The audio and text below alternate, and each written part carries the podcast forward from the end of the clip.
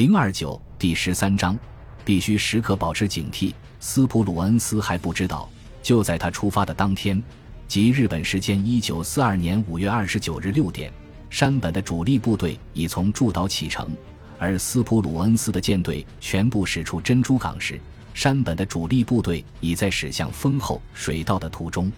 在这支舰队最前面的是第三驱逐舰战队的旗舰川内号轻巡洋舰。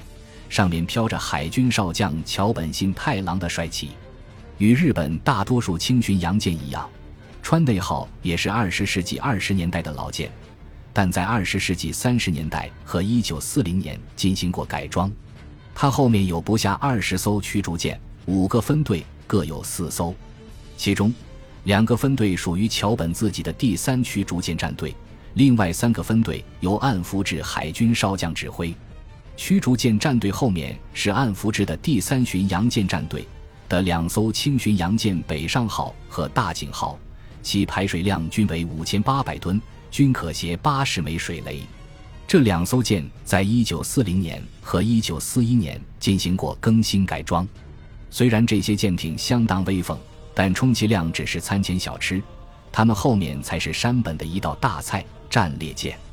第一战列舰战队由山本司令官直接指挥，虽然它只有三艘舰，但都不可小觑。大和号长八百五十英尺，宽近一百三十英尺，满载排水量为六点九九八八万吨，是当时世界上最大的战舰。事实上，它的冠军地位一直保持到一九六三年美核动力航母企业号下水。舰上九门三连装十八点一英寸口径的大炮，一次齐发就可射出约十三吨炮弹。其两千五百名舰员感到在舰上就像在家里一样安全，因为任何主力舰都无法靠近与之格斗。大和号不仅体积大、火力强，而且速度也快得惊人，高达二十七节。战列舰长门号和陆奥号是姊妹舰，排水量均为三点二七万吨。两艘吨位总和远不及旗舰大和号，它们比大和号小，但最大速度与这个海上庞然大物也所差无几。作为战舰，它们都相当老了。长门号是一九二零年十一月在武港下水的，十一个月后，陆奥号在横须贺下水。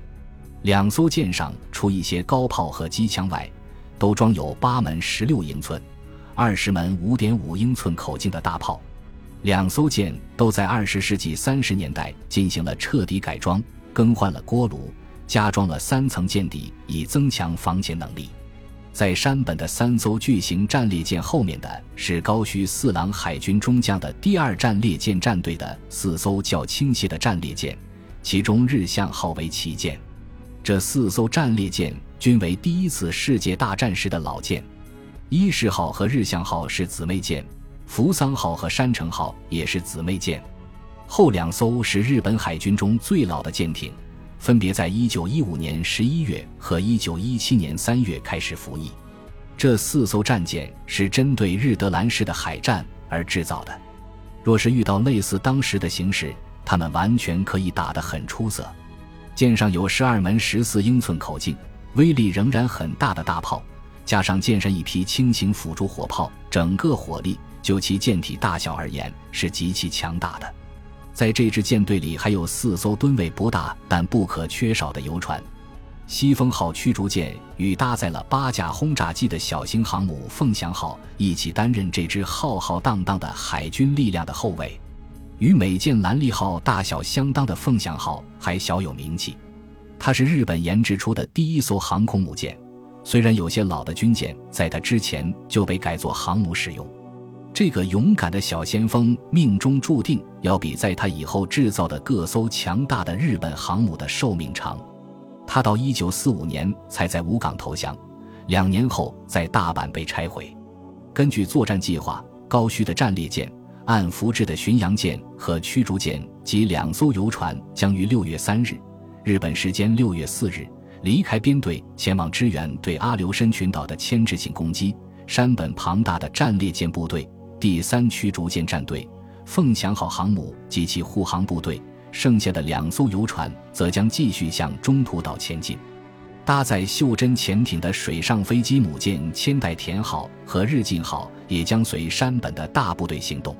虽然山本计划要用他的重炮支援中途岛攻略作战，但是他的真实意图是伏击可能匆匆赶赴中途岛战场的美太平洋舰队可怜兮兮的残部。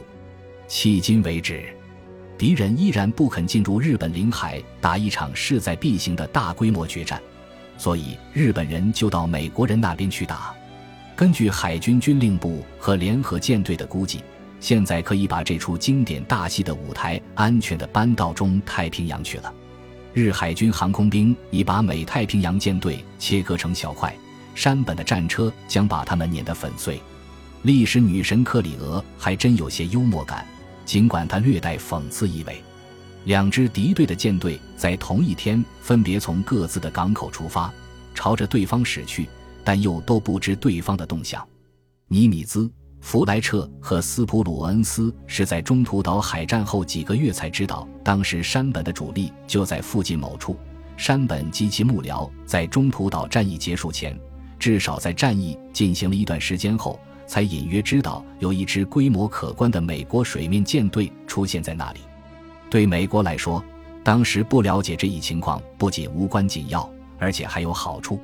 即使尼米兹及特混舰队的两个司令官知道，与其对垒的还有一支以包括大和号在内的七艘战列舰为核心的日本舰队，他们也不会改变战略，必须坚守中途岛，别无其他选择。尼米兹已经投入了所有的兵力，准确掌握了日方动向。反而会大大增加他们的心理负担。然而，对山本来说，对敌方行动一无所知是灾难性的。至于不知，直接关系到是大获全胜还是彻底惨败。因此，山本倾尽全力且信心百倍。下午两时，舰队通过丰厚水道出现在大海上。据估计，那里常有敌潜艇出没。三河写道。自昨天上午到现在，我反潜部队已在那里发现一艘敌潜艇。日方情报机构说有六艘美潜艇在日本本土附近活动，因此主力部队和近藤的部队都保持着高度警惕，防止来自水下的危险。武港也派出舰艇和飞机对这一海域进行了搜索。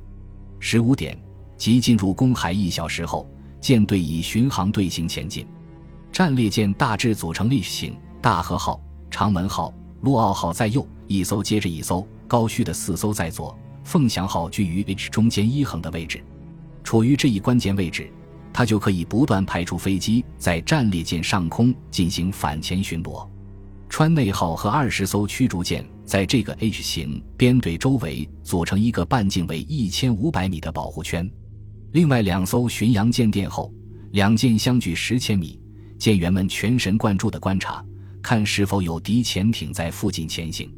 队形编好后，整个舰队以十八节的航速向东南开进，每隔五或十分钟蛇形运动一次。当晚风平浪静，皓月当空，但宇垣无心赏月。他心情烦躁地在日记中写道：“处于警戒位置的驱逐舰战队的行动使人放心不下，必须时刻保持警惕。”舰队转入夜间队形时，就像抱小孩上床睡觉一样的小心翼翼。珍珠港这边，人们也无心赏月。福特岛海军航空站的作战处长，身体结实、头发乌黑的海军中校洛根斯拉姆齐开了一整天的会，听取了飞往中途岛准备工作的情况报告。他正在发愁，中途岛上航空兵力量已经得到加强。因而越来越明显的需要一名能干的、经验丰富的军官去负责空中作战。赛马德正在管后勤事务及对岛上设施进行全面指挥，已经够忙了。太平洋舰队司令部决定派一名这样的指挥官到中途岛去，他们想物色一位美国海战学院毕业的海军飞行员。这是因为大约在一九三五年。海战学院曾进行过一次以日本企图占领中途岛为假想背景的演习，参加过此次演习的军官对这方面有深入的了解。这样做可以节省时间。由于参谋长德雷梅尔在海战学院曾是拉姆齐的战术教官，他很自然地想到了拉姆齐，而且拉姆齐几乎是在海军航空兵部队长大的。他曾在服役多年的兰利号、萨拉托加号、约克城号及不走运的列克星敦号上当过飞行员。他精通水上飞机的飞行，后来又学会了驾驶陆上飞机，掌握了这门与操纵水上飞机大不相同的技术。因而，住在中途岛上的这两种飞机他都懂。再者，他担任过瓦胡岛上包括陆军飞机在内的空中巡逻的协调军官，熟悉这两个军种间的活动。还由于他对人友善，容易结交，能够愉快而有效地同陆军人员一起工作。最后，这一点很重要，尼米兹对陆海军的合作极其重视。由于上述原因，司令部理所当然地选定了拉姆齐，并召见了他。德雷梅尔。有关参谋及尼米兹本人向他全面介绍了形势。拉姆齐坐在司令官的办公室里，认真地记着所受领任务的各项目标。尼米兹对他做了范围广泛的指示，包括每一种可能出现的意外情况，甚至对作战可能失败这一严峻的问题也没有回避。如果日军攻占了中途岛，尼米兹的处境就会很糟。日本人一旦准备就绪，一定会进攻瓦胡岛。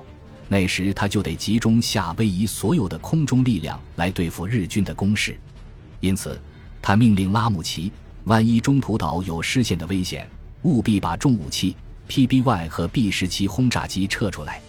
做完指示，尼米兹问：“你有什么要求吗？”“有。”拉姆齐立刻回答：“如果一切顺利，你会把我从中途岛调回来吗？”本集播放完毕，感谢您的收听。喜欢请订阅加关注，主页有更多精彩内容。